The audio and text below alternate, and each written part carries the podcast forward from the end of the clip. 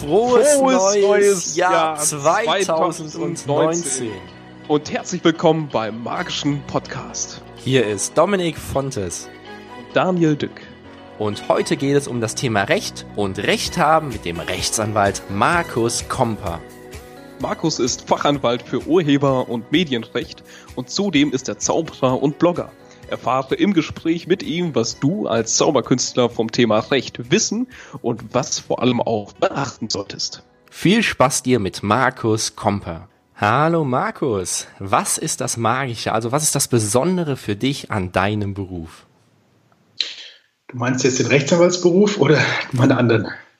so dein gesamtes Leben, du hast ja ganz viele Dinge, die du unglaublich gerne machst. Was ist so das Magische an deinem Wirken, was du in deinem Leben tust? Äh, jetzt bin ich überfragt. Also magisch, was ist magisch?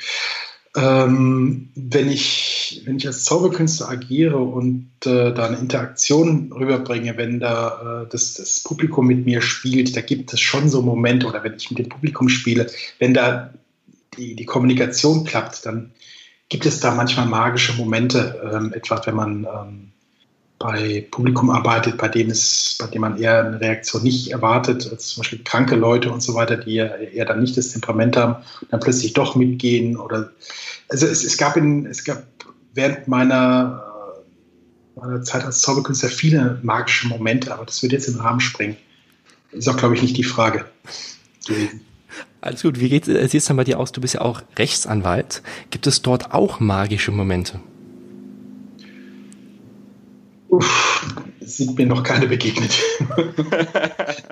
also es äh, natürlich in meiner, äh, wenn man interessante Leute kennenlernt, dann äh, gibt es da schon so magische Momente. Ich habe jetzt neulich eine bekannte Sängerin, die äh, auf deren Konzerte ich in meiner Jugend war, äh, die habe ich jetzt als Mandantin und äh, mit der mal zu sprechen, äh, der war, war jetzt mal neulich Essen, ja, ähm, das sind dann schon so magische Momente, ähm, wenn man die halt ganz anders kennenlernt und von diesen Leuten äh, Vertrauen bekommt. Wenn, vielleicht ist, könnte man das als magisch bezeichnen. Die wollte aber einen Zaubertrick von mir sehen. Hat sie auch gesehen. Was hast du gezeigt? Den Hindu-Faden in der Version von Javi Benitez. Für alle, die, die nicht wissen, wie die Version geht, kannst du uns die mal ganz kurz anreißen? Der Hindu-Faden äh, ist ja wohl allgemein bekannt. Also man hat einen, äh, einen, Faden, den man entweder zerreißt oder zerreißen lässt. Ähm, Garn nimmt man dazu sinnvollerweise.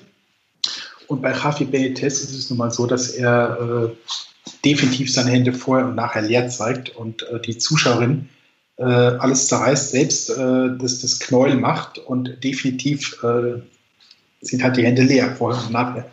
Und trotzdem äh, materialisiert sich, äh, äh, ja, repariert sich der Faden. Ich habe also auch selbst mit offener Kinnlade da gesessen.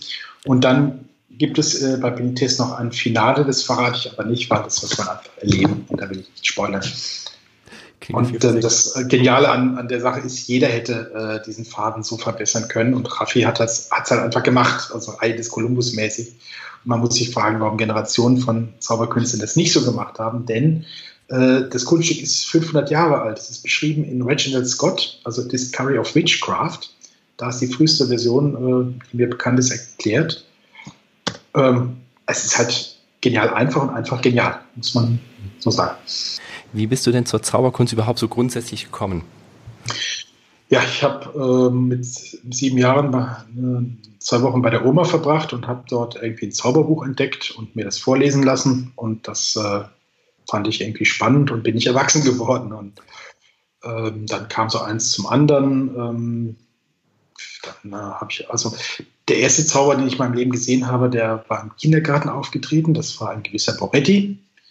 Und ähm, der war dann auch später einer der ersten Ansprechpartner. Ich bin dann äh, im Zauberladen nach Neustadt gefahren. Also ich komme ursprünglich aus Kaiserslautern. Und das war also alles für mich schon. Also es, das war, ich meine, das waren die 80er Jahre oder 1970er, ne? ja, so ungefähr, also Anfang der 80er.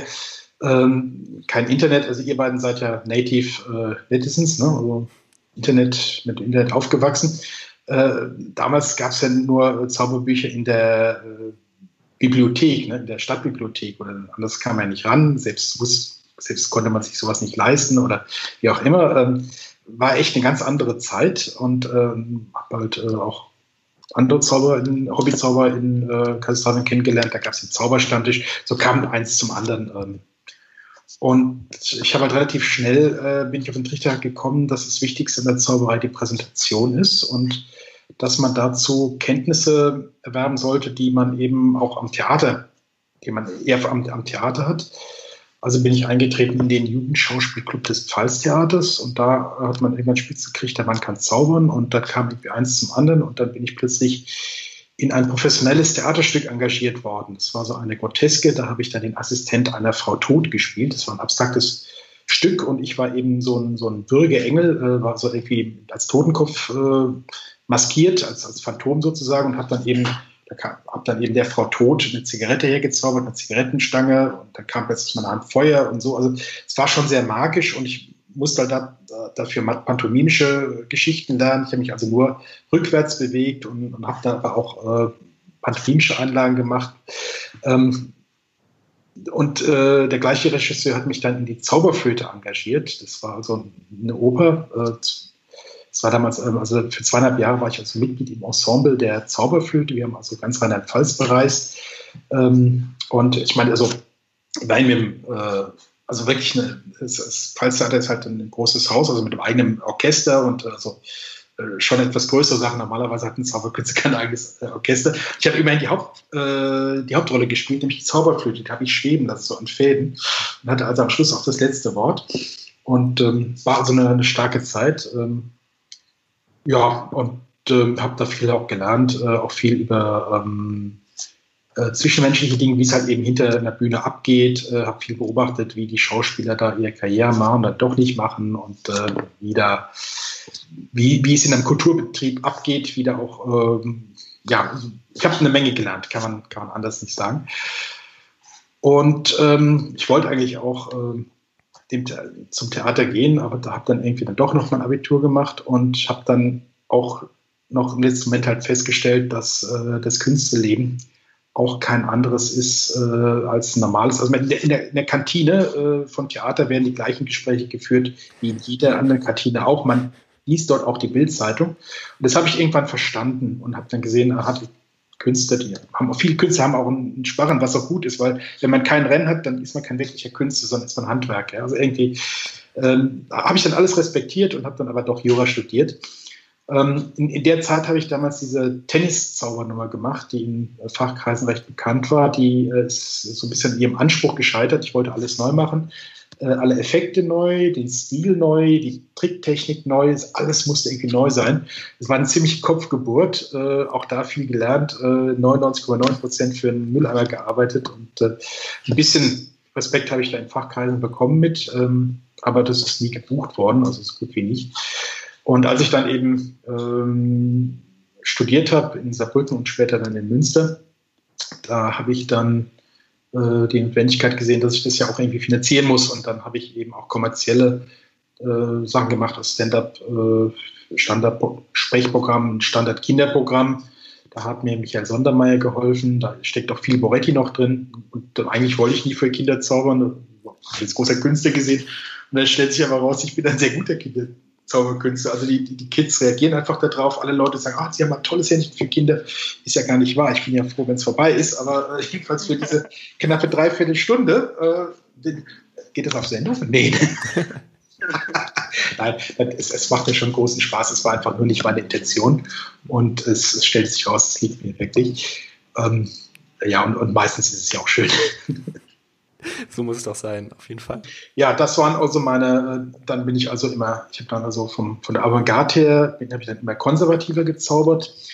Ähm, dann gab es nochmal einen Rückfall ins Theater, das war 2009, da hat das Landesschauspielhaus Düsseldorf ein Theaterstück gemacht, das politisch sein sollte.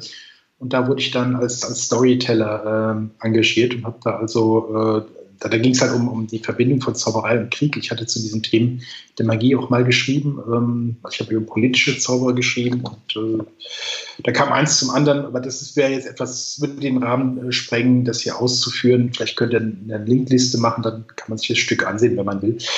Ähm, aber da habe ich jedenfalls nochmal professionell Theater gespielt. Äh, das Stück wurde in Düsseldorf und in Berlin gezeigt und äh, war von renommierten Regisseuren gemacht. Und also auch richtig mit, mit der Fachpresse und so. War lustig. Aber das war dann auch das, äh, das letzte große Ding, das ich da kreativ ge gezaubert habe. Ich habe da eigentlich ähm, hauptsächlich eben kommerziell gearbeitet. Und die Zauberei ebenso als, als Kunst gepflegt. Und seit ich jetzt äh, vor drei Jahren nach Köln gezogen bin, äh, liegt die Zauberei so ein bisschen eigentlich nur noch im Hobbyraum. Aber kommt wieder hoch. Ja, ich, hab, ich vermisse es äh, über alle Maßen und jetzt habe ich ähm, drei Jahre am Stück fast äh, nur am Schreibtisch gesessen und jetzt möchte ich eigentlich dieses Leben wieder zurück. Ja. So muss es sein. Die Magie dann wieder wirklich ins komplette Leben damit reinzunehmen. Ja. So muss es sein. Wie sieht es bei dir aus? Du sprachst auch davon, dass du Rechtsanwalt bist. Worauf ja. hast du dich da so ganz spezialisiert? Was ist so bin, dein Ding? Ich bin Fachanwalt für Urheber- und Medienrecht. Ähm, das heißt, ich ja, befasse mich mit alles, was äh, mit, Presserecht irgendwie zu tun hat und mit, mit, mit Kunst und, und Ähnlichem. Äh, ich mache auch äh, andere Fälle, zum Beispiel auch Parteienrecht, ich, politische Fälle und so weiter. Aber ähm, ich habe sehr viel halt zu tun mit Meinungsfreiheit. Ich vertrete investigative Journalisten ähm, Whistleblower, Hacker, ähm, Blogger, solche Sachen da und habe halt auch viel mit klassischem Urheberrecht zu tun. Sei es jetzt, dass jemand ähm, Falschstellen gemacht hat, sei es jemand, dass jemand GEMA verklagen möchte oder umgekehrt von der GEMA verklagt wird. Äh, da habe ich wirklich sehr skurrile Fälle. Und ähm, ja, ich habe halt äh, etliche Zauberer, die ich vertreten habe. Also manchmal sage ich, ich bin ein bisschen was wie ich bin so ein bisschen wie ein äh, erwachsener Yps-Leser. Äh, ich beschäftige mich mit Zaubertricks und Geheimagenten. Also das habe, oh, habe ich jetzt im Vorgespräch nur erzählt, eben nicht. Ähm, also ich habe ähm, hobbymäßig halt äh, viel über die Geschichte von Geheimdiensten geschrieben. Ich lese freigegebene Akten, ich unterhalte mich mit ehemaligen Spionen und sowas. Ähm, da schreibe ich für ein politisches Magazin namens Telepolis äh, seit etwa einem Jahrzehnt. Und äh, da erschien auch mal äh, 2013 äh, ein Buch von mir, Cold War Leaks hieß es. Und 2016 äh, erschien auch mal ein Spionageroman. Also ich bin, wie gesagt, ein erwachsener Yps-Leser. Ach, Yps war vor eurer Zeit, wenn ich das richtig gerade erkenne. In Yps, da gab es immer so Detektiv- äh, und Agentenspielzeuge und halt Zaubertricks. Das war so ein Magazin, was war vor eurer Zeit. Aber du verbindest einfach alles miteinander, was dich sozusagen begeistert und bringst das unter anderem durch ein Buch auf, ja, auf den Markt. Ja, ja, also es ging auch in, in äh, dem Roman ging es auch viel um Täuschung und in der Geheimniswelt geht es ohnehin sehr viel um Täuschung. Und ja. Dein Buch werden wir auf jeden Fall auch da noch in den Show Notes verlinken, sodass jeder von euch, der das lesen möchte, das dann sofort natürlich auch im Internet finden wird. Okay. Was kannst du Interessantes uns aus der Zauberwelt berichten? Du hast gesagt, du hast ähm, schon die Ehrlich Brothers vertreten. Was kannst Beraten, du darüber sagen? Beraten. Ja, die Ehrlich Brothers, äh, das haben die öffentlich gemacht, hatten ja mal mit David Copperfield verhandelt. Äh, die hatten einige Kunststücke, die Copperfield äh, kaufen wollte. Und da ist man so ein bisschen ins Gespräch gekommen, aber am Schluss hat man sich dann doch entschieden, dass jeder sein Ding macht. Aber das waren natürlich auch vertragsrechtlich sehr spannende Geschichten, ähm, urheberrechtlich und ja, ein bisschen was über das Business muss man halt wissen. Und war ein sehr spannendes Mandat, aber Einzelheiten möchte ich natürlich nicht veröffentlichen. Du sprachst eben an, dass du Experte fürs Urheberrecht bist. Jetzt sind wir in der Zauberkunst hier in der Kunstform, wo wir alle Tricktechniken haben, die wir präsentieren und irgendwoher müssen diese Tricktechniken ja kommen. Manche entwickeln die selbst, manche nehmen die zum Beispiel aus einem Buch, von der DVD. Kannst du mal ein bisschen was genau dieses Thema anreißen, wie das mit Zaubertechniken ist? Erstens, was bedeutet Urheberrecht? Jetzt sagen wir jetzt mal so eine ganz klassische Definition. Und auf der anderen Seite dann, wenn du zum Beispiel jetzt ein Kunststück entwickelst, dürfte das dann jeder einfach zeigen oder wo liegen da so die gesamten Grenzen? Ja, jetzt wird es kompliziert.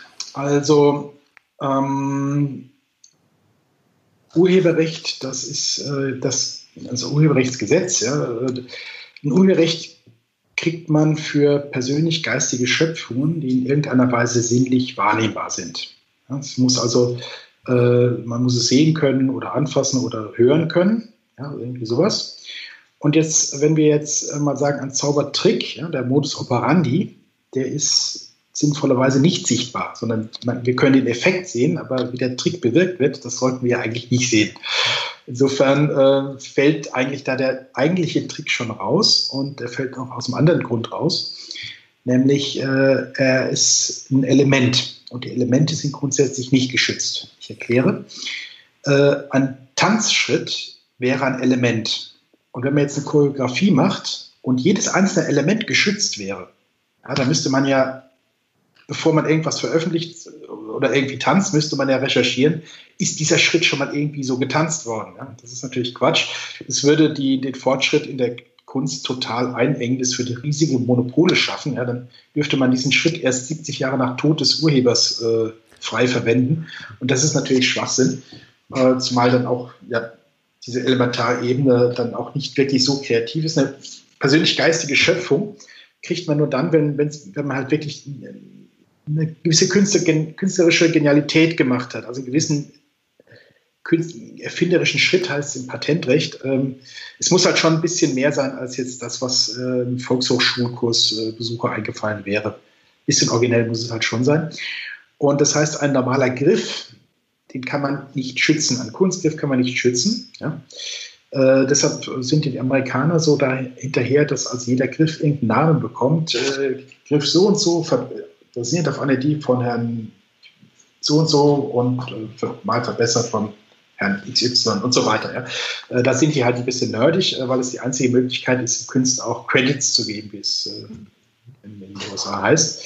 Also die, die Künstlerehre oder Erfinderehre, die man normalerweise halt dem Urheber geben würde.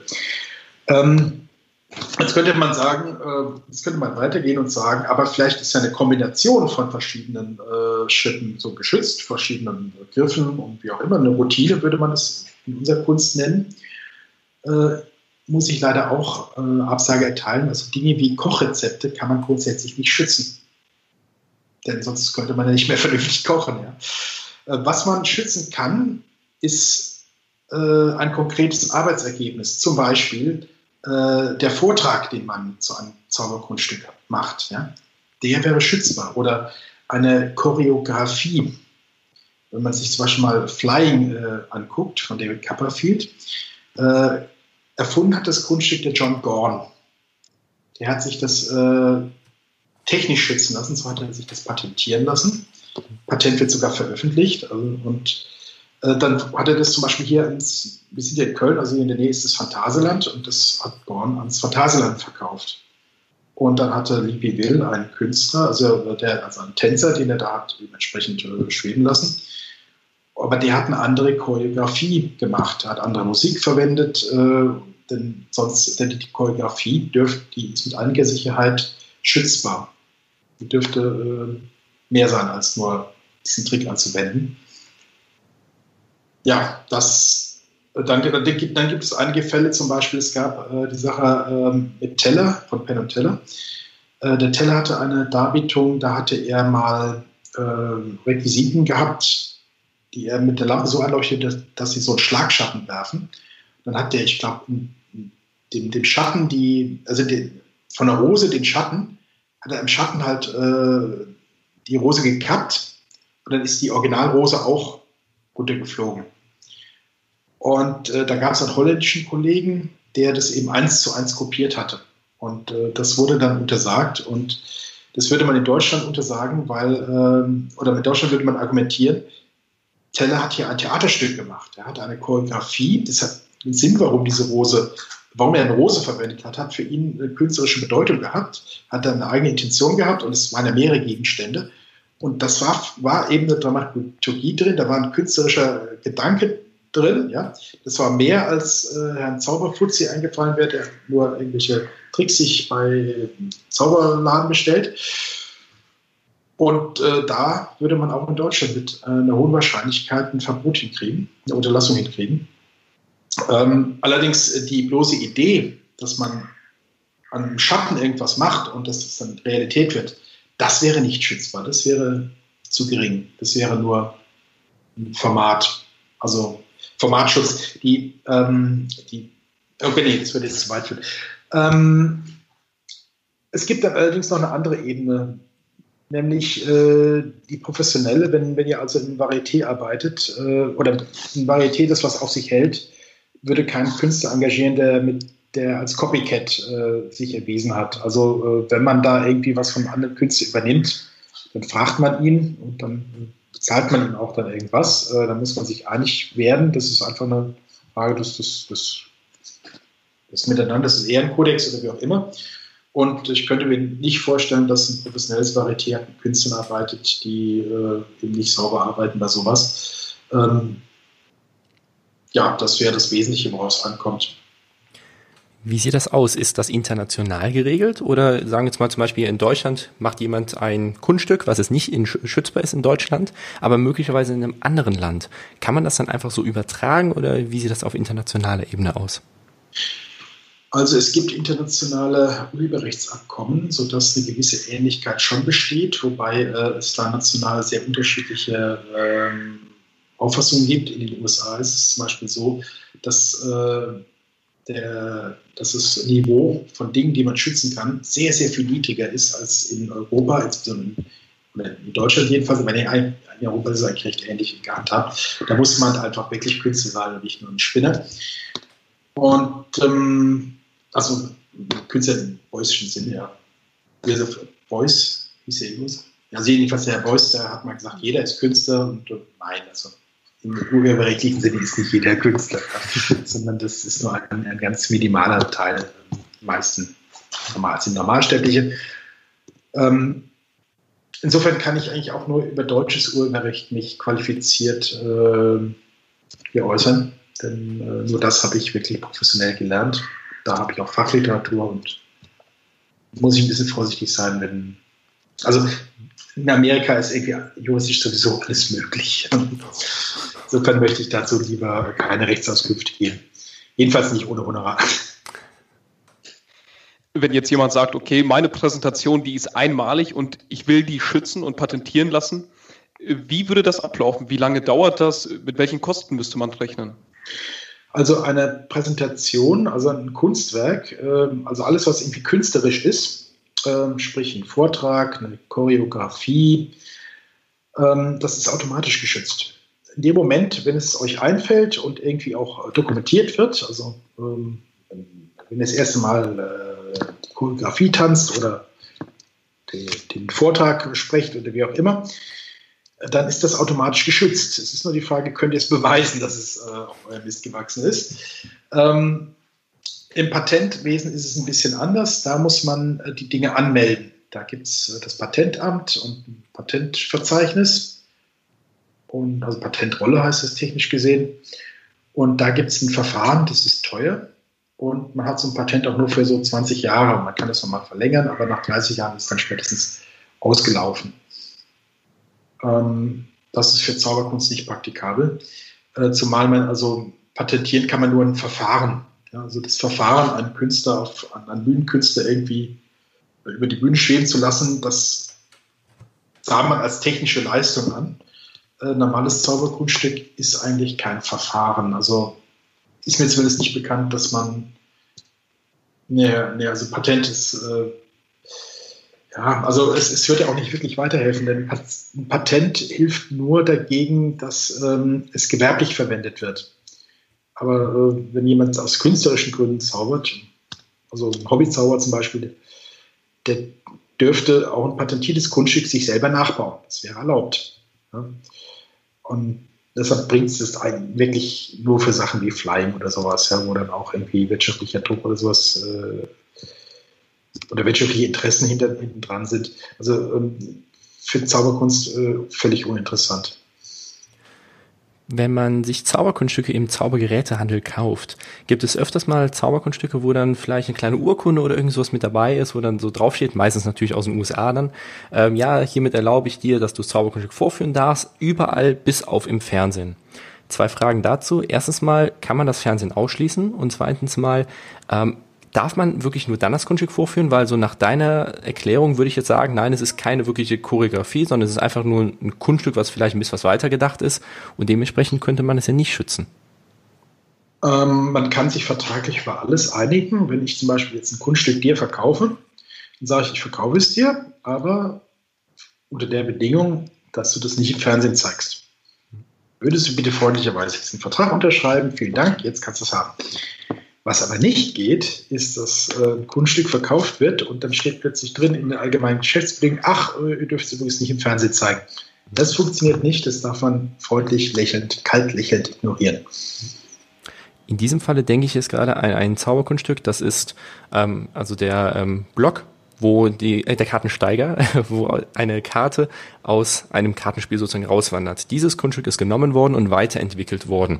Und dementsprechend diese Präsentation kann man im Internet finden und man kann sie selbst denken, wie das funktioniert, wenn man den Kartensteiger kennt, die Tricktechnik davon. Wie sieht das zum. Beispiel in diesem Fall aus? Wenn ich, sagen wir jetzt mal, dieses Kunststück nicht kaufe, sondern einfach, okay, sage, okay, den normalen Kartensteiger kenne ich, ich kenne die Tricktechnik und diese andere Idee von dem anderen Künstler finde ich super cool, wandelt sie ein bisschen was für mich ab, aber ansonsten nehme ich sie. Könnte man sowas machen? Ich fürchte ja, also mein Herz steht natürlich immer für die Urheber. Also, ähm, aber ähm, juristisch gesehen, wenn du das, wenn du selber nur für dich vorführst, ähm, gewerblich, ob das jetzt eine gewerbliche Anwendung ist, könnte man sich streiten, wenn du als Zauberer Künstler auftrittst, weil du ja ein großer Künstler bist und nicht ein schnödes Gewerbe oder so. Ja, müsste ich nochmal nachgucken, ehrlich, müsste ich mir mal Gedanken drüber machen. Aber äh, grundsätzlich ähm, also was du halt nicht machen darfst, du darfst es jetzt nicht in Daniel verkaufen. Ja, dann dann wäre es dann wär's gewerblich, das geht nicht. Aber ähm, nee, äh, da sehe ich, da sehe ich keine Möglichkeit, das realistisch zu verhindern.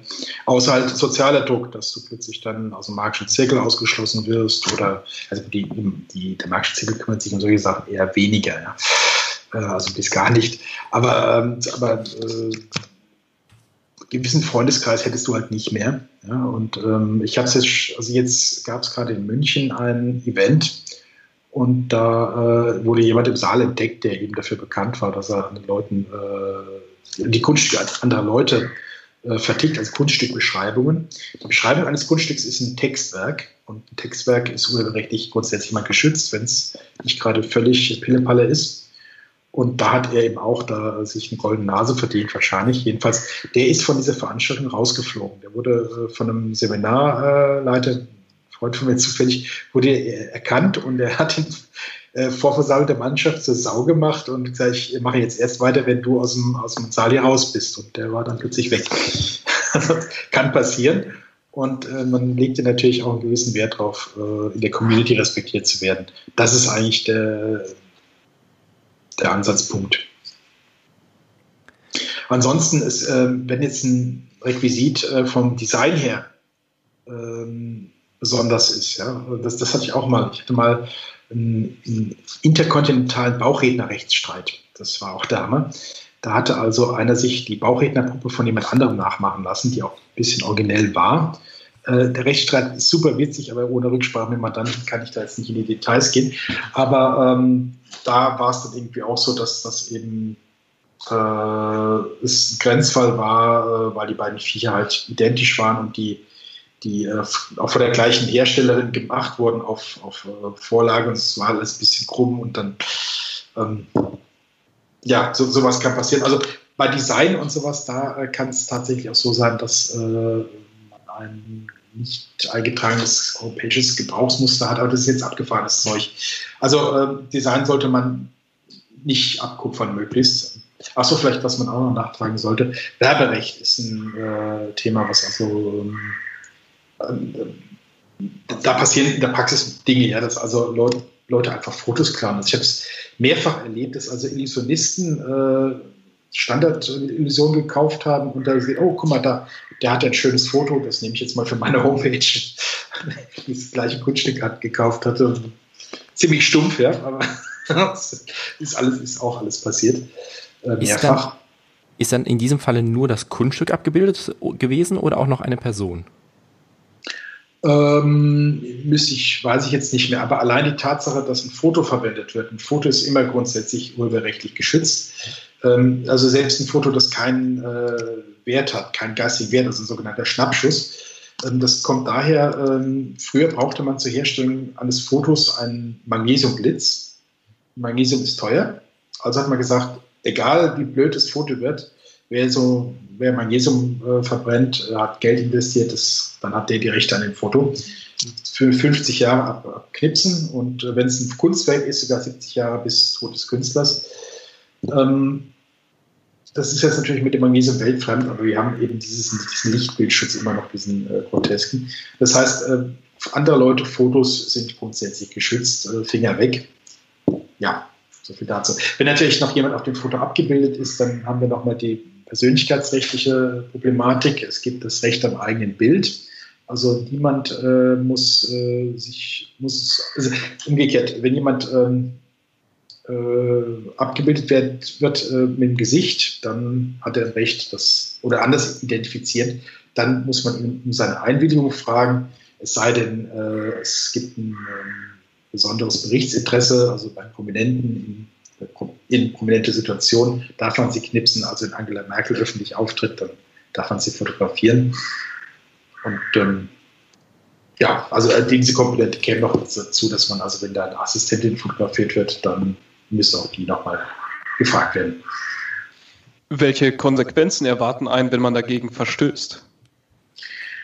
Äh, Im Idealfall kriegt man äh, eine Abmahnung von mir, dann verdiene ich das dann nochmal. Ähm, nee, also ein, äh, ein Foto hat äh, je nach, nach Gericht, das, das zuständig ist, einen relativ hohen Streitwert. Also eine Unterlassungs ein Unterlassungsanspruch für ein Foto, der wird beim Streitwert zwischen 3.000 und 6.000 Euro taxiert. Und äh, da würde dann ein freundliches Schreiben vom Anwalt würde knapp einen Tausender kosten da in dem Schreiben steht hin, hallo, Sie haben so das, gegen das und das verstoßen. Äh, jetzt hätten wir mal eine Unterlassungserklärung. Wenn Sie die innerhalb von acht Tagen oder was unterschreiben, bleiben wir Freunde und Sie bezahlen dann auch bitte die Rechnung. Ähm, ansonsten geht es ja vor Gericht weiter. Und ähm, ja, das sollte man halt möglichst vermeiden. Also ähm, jetzt hört sich das so an, als ob ich ein Abmahnanwalt wäre. Das ist äh, natürlich übertrieben. Ich, äh, zu einer meiner Mandanten ist die Piratenpartei. Also ich bin hauptsächlich in der Abwehr von Abmahnungen tätig. Aber äh, gelegentlich, wenn natürlich äh, jemand auf die Finger gehauen bekommen möchte, kriegt er das natürlich auch von mir. Wenn man jetzt auf der Bühne steht und jemand macht ein Foto und dort ist das Publikum im Hintergrund oder Vordergrund zu sehen und wenn man dann sagt, okay, wir machen jetzt ein Foto und das kommt dann auf die Webseite und wer damit nicht einverstanden ist, kommt nach vorne und es hat sich keiner gemeldet und man veröffentlichte, man veröffentlicht das Bild dann auf seiner Webseite. Ist das legitim? Also es ist ein Graubereich. Ähm, ich hatte einen Künstler, der eben auch äh, genau das also sehr häufig auftritt und genau das eben macht jeden äh, Tag. Und der, da, ähm, also wir haben es da nicht nur mit dem Recht auf eigene Bild zu tun, sondern wir haben jetzt ja die Datenschutzgrundverordnung, die in einigen Fällen halt weit über Ziel hinausgeschossen hat, jedenfalls aus Sicht von äh, Praktikern, von Pragmatikern, die zwar sinnvoll ist, ja, äh, im Grundsatz, aber ähm, naja, unpraktikabel und ähm, insofern problematisch. Ähm, da war es jetzt so, dass eben er sagt, also ähm, vor der Pause sagte, wir machen direkt nach der Pause so ein Foto und äh, wer dann nicht will, der kommt dann kurz später und dann äh, kriegen wir es hin. Und dann ist es auch okay und dann hat eigentlich keiner äh, irgendwie anders da was zu sagen. Ähm, da wird keiner überrumpelt. Und dann könnte man äh, dieses äh, spätere Eintreten als Einwilligungserklärung oder das, das frühere Eintreten als Einwilligungserklärung bewerten. Ich glaube, da würde man mit durchkommen. Ähm, grundsätzlich ist es aber ähm, so, dass du wirklich äh, eine Einwilligung von jedem Einzelnen brauchst inzwischen. Also das Problem ist, dass der Gesetzgeber da äh, kleines, also bei der, der, der, der Umsetzung dieser Datenschutzgrundverordnung ins deutsche Recht ähm, ist ein kleiner Unfall passiert. Äh, Im Moment ist es so, dass du in einem Stadion gar nicht fotografieren dürftest ist kompletter Quatsch und da streiten sich jetzt die Juristen, wie man das handhaben will. Also es, es ist jedem klar, vom Ergebnis kann das nicht richtig sein, aber auf welcher Ebene setzen wir jetzt an, dazu äh, zu argumentieren, dass ja alles nicht ernst gemeint ist. Oder, naja, also ähm, da wird der deutsche Gesetzgeber nochmal ran müssen und da warten wir auch auf die ersten Fälle. Also man hat ja, als die Datenschutzgrundverordnung kam, hat man jetzt in Mordio äh, geschrieben, es gibt die große Abmahnwelle, die ist ausgeblieben. Und auch die Abmahner keine Ahnung hatten, was eigentlich jetzt los ist. Und ähm, da müssen jetzt noch ein paar Urteile her und machen wir es mal ganz entspannt. Also ich meine, wo kein Kläger, da kein Richter. Also wenn die Leute ja irgendwie eine Chance hatten, äh, da zu widersprechen oder dann müssten ja schon ziemlich doof sein. Also so Querulanten äh, mag es da geben, aber dann ähm, kann man da immer noch hinterher, äh, lädt man es halt raus und gut ist. Wenn die für sowas zum Anwalt gehen, dann äh, sehe ich da schon fast einen Missbrauch. Also Gebührenschinderei und sowas. Da, also das halte ich für sehr theoretische Fälle. Gibt es eine Grenze bei der Anzahl der Personen, dass man sagt, okay, ab 200 Leuten darf Nein. man einfach ein Foto machen oder gilt das generell für alle Fotos? Da gab es beim Recht am eigenen Bild gab es mal so Richtwerte. Ich bin da ein bisschen vorsichtig. Es hängt immer vom eigenen, vom, vom, vom Fall ab und wie das der Richter sieht. Es ist eine Wertungsfrage. Und was ist deiner Meinung nach die beste Möglichkeit, wenn man während der Show ein Foto machen möchte, wo das Publikum auch zu sehen ist, äh, sodass man dort äh, ähm, quasi frei raus ist? Ja, eigentlich so, wie ich es äh, eben genannt hatte. Äh, die Leute müssen eine realistische Möglichkeit haben, der Sache zu widersprechen. Also ich habe jetzt mal äh, ein Video gemacht, äh, ich habe meine Kinderzauberschuhe aufgezeichnet. In der Schule habe ich das gemacht und da habe ich mir wirklich von allen äh, Lehrern, nee, von, von, allen Kindern, also von allen Eltern die Einwilligung holen lassen. Die mussten also vorher unterschreiben. Wer möchte, dass das, also wer möchte, also so ein paar Kinder hole ich halt nach vorne und lasse mir von denen assistieren. Und wenn, also die Kinder selber durften das Publikum selber dürfte gar nicht gefilmt werden, aber die, eben die Zuschauerassistenten. Das ist nämlich eine, eine sehr praktisch relevante äh, Geschichte. Die, die Assistenten, die auf eine Bühne gehen, ja, die sind ja nicht vorher gefragt worden, bevor die äh, Publikum wurden. Und äh, also eine Spontangeschichte. Und äh, geht man da freilich ins Rampenlicht oder ist man da überrumpelt worden? Und da habe ich mir also von jedem Kind, äh, das da in Frage kam, eben äh, sowas geben lassen. Und die Kinder, die keine solche Unterschrift äh, gebracht hatten, die mussten halt hinten sitzen.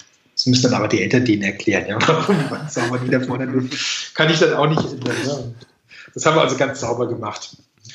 Dann habe ich aber vergessen, irgendwie den Mensch, der, dann habe ich einen Erwachsenen noch auf die Bühne geholt, einen Lehrer, den müsste ich eigentlich auch mal fragen, weil dessen, dessen Zeug habe ich dann am Schluss verwendet. Also inzwischen ist es ja so, äh, durch die Datenschutzgrundverordnung, dass bereits das Film äh, ein Problem ist. Bisher war es so, dass man, äh, dass nur die, die äh, Verwendung, die öffentliche Verwendung von, von äh, Bildern, also das Zerschaustellen eines Bildnisses und das Verbreiten von Vervielfältigungsstücken.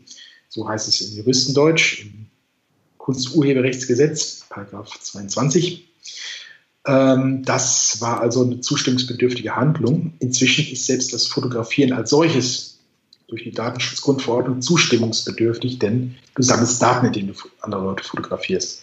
Also ein Gesicht ist immer ein persönlichkeitsrelevantes Datum und ähm, da muss das, ganz klar ein Einverständnis hin. Oder ein berechtigtes Interesse, aber das äh, kriegt ihr in dem Fall nicht. Wie sieht es bei Street Magic aus auf einem öffentlichen Platz? Ist dort das Film oder Fotografieren erlaubt? Äh, ist keine Einschränkung. Also äh, keine Änderung zu dem, was ich gesagt habe. Brauchst immer inzwischen an. Also, ähm, wenn, wenn, du Personen filmst, ja, da, darum geht es. Ähm, genau.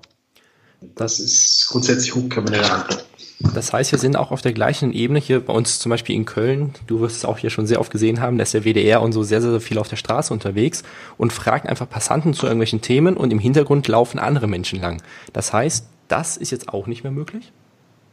Hm, es ist äh, grenzwertig. Also streng genommen wäre das jetzt auch nicht mehr möglich. Aber gerade in Köln passiert das ständig, dass man Kamerateams da rumrennt und so. Die laufen überall rum selbst im Einkaufszentrum oder so sollte ich irgendwie die Nationalmannschaft besingen. Also, irre, irre. Lass mal zum komplett anderen Thema kommen. AGB. Also WDR war das, ne? WDR ja, genau. Lauert im Einkaufszentrum auf. Die filmen einen überall. Ja. Lass mal zum Thema kommen, AGB. Brauchst du etwas an Zauberkünsten und wenn ja, ab welchem Professionalitätsgrad und wenn ja, was muss da drin stehen? Uff, also ich habe es immer recht einfach gehalten. Ähm, eigentlich muss da nichts drin stehen. Dann gilt nämlich das, was gesetzlich äh, vorgeschrieben ist. Äh, wenn man das Gesetz kennt, zum Beispiel, wenn man zaubernder Anwalt ist, ist man fein raus. Aber auch so, äh, das meiste ist eigentlich geregelt. Ähm, wenn, wenn man vor Privatleuten, also mit, mit Privatleuten, da kann man eigentlich Handschlagverträge machen. Da habe ich das nie irgendwie kompliziert gemacht. Ähm, es schreckt auch die Leute irgendwie ab. Und Privatleute, wenn man jetzt nicht völlig bescheiden gezaubert hat, dann gibt es mit der Gegenleistung normalerweise eigentlich keine Probleme. Äh, nächster Level sind Vereine. Da haben ich und andere manchmal so sehr selten, aber manchmal so Erfahrungen gemacht, weil das sind halt unterschiedliche äh, Entscheidungsträger, unterschiedliche Typen. Da kann es mal sein, dass der, der Kassenwart sagt, oh, jetzt war die Veranstaltung hier aber ganz schlecht besucht, ziemlicher Flop, können Sie nicht und so. Ne? Und dann, ja, wir hatten eigentlich äh, eine Absprache oder ne? dass man dann irgendwie nachkarte, das, das kann schon mal passieren und deshalb ist man Verein auf der sicheren Seite, wenn man überhaupt einen schriftlichen Vertrag hat. Ähm, allgemeine Geschäftsbedingungen habe ich da äh, nicht drin stehen. Wenn man äh, nämlich kein Zahlungsziel vereinbart, dann ist die Gage sofort fällig.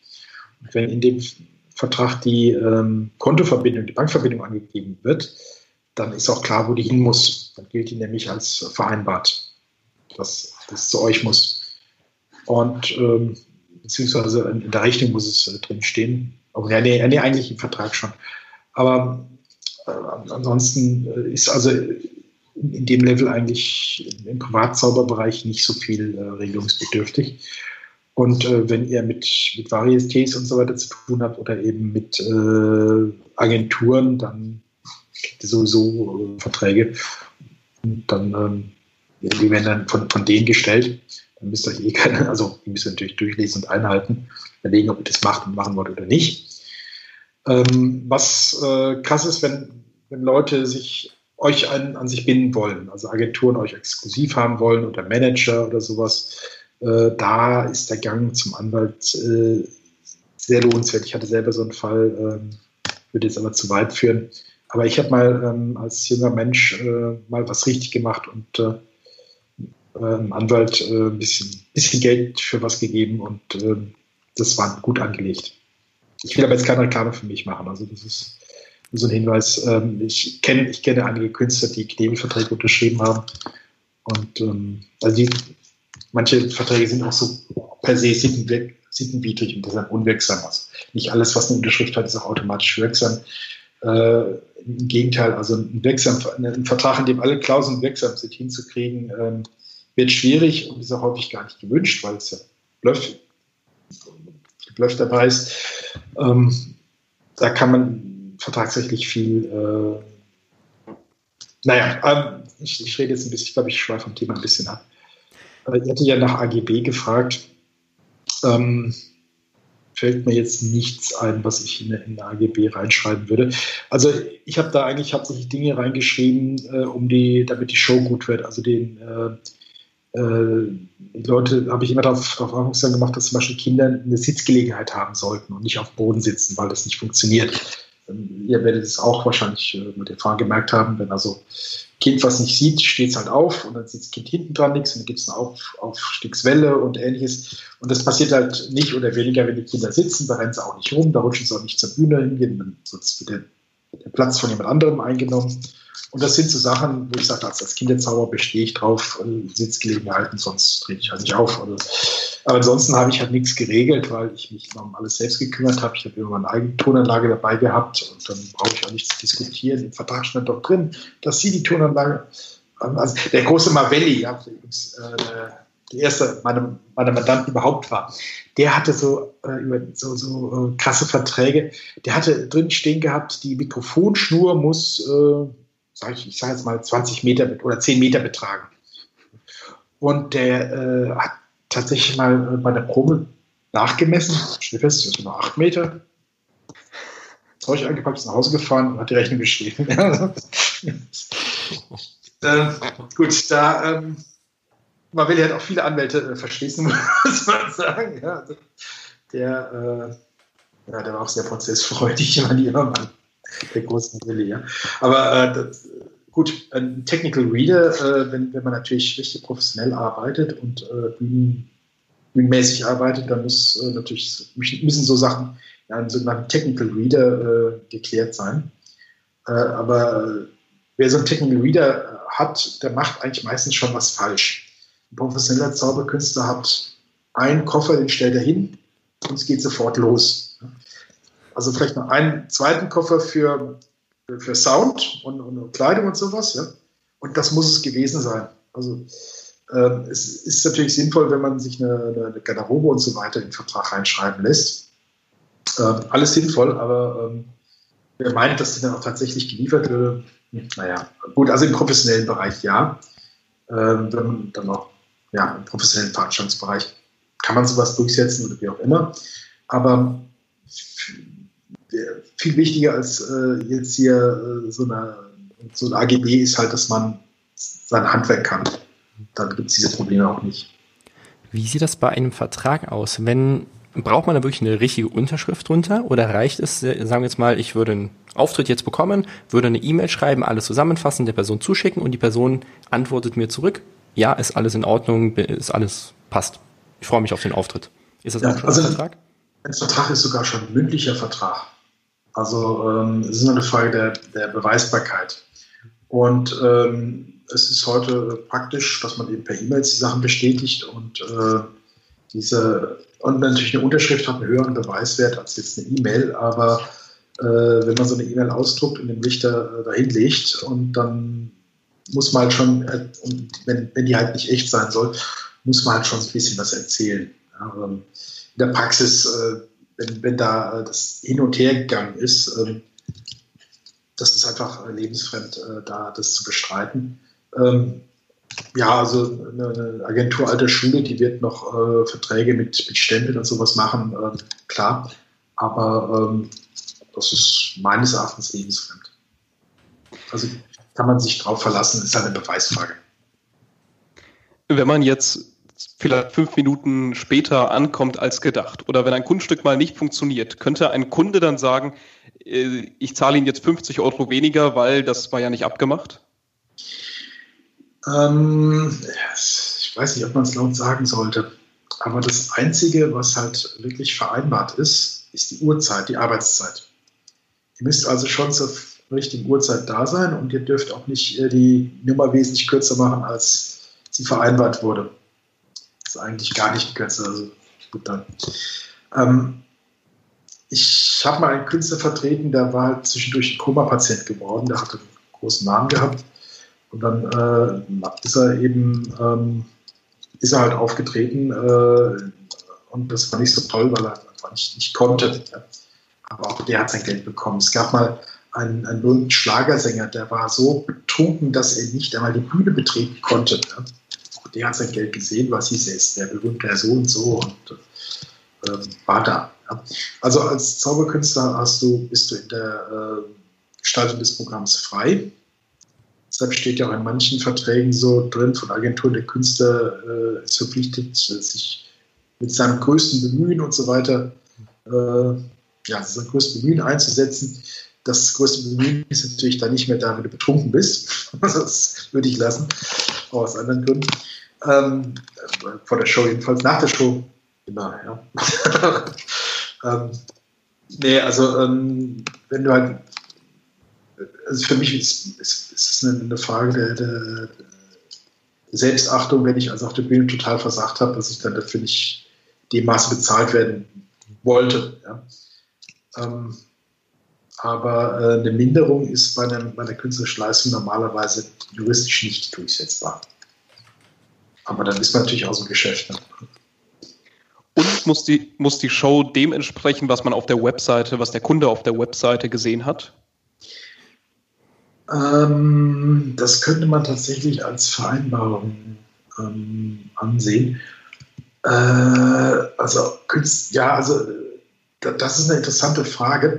Also man letztendlich äh, das, was vereinbart ist, äh, gilt. Und wenn jetzt die Vereinbarung sich auf eine auf ein Demo bezieht, dann müsste die schon im Großen und Ganzen schon so sein. Also wenn da irgendwie ein eine, eine Kanone und ein Käfig reingerollt wurde, dann muss halt das auch passieren. Da darf die Kanone dann nicht mehr fehlen. Ähm, die darf vielleicht eine andere Farbe haben oder sowas, aber ich glaube, so ein bisschen, also die Künstler dürfen auch schlecht drauf sein. Ich meine, wenn es halt nicht nochmal engagiert. Ja, also, ähm, grundsätzlich äh, sind die Künstler da in der Gestaltung ihres Acts frei. Lieber Markus, vielen, vielen Dank, dass du heute unser Gast warst. Mit Blick auf die Uhr müssen wir jetzt leider schon zum Schlusssport kommen. Wir haben oh. allerdings noch ein paar Fragen vorbereitet, die wir dich bitten, ganz kurz und knapp einmal zu beantworten. Jo. Kannst du ein Buch oder eine Webseite besonders empfehlen?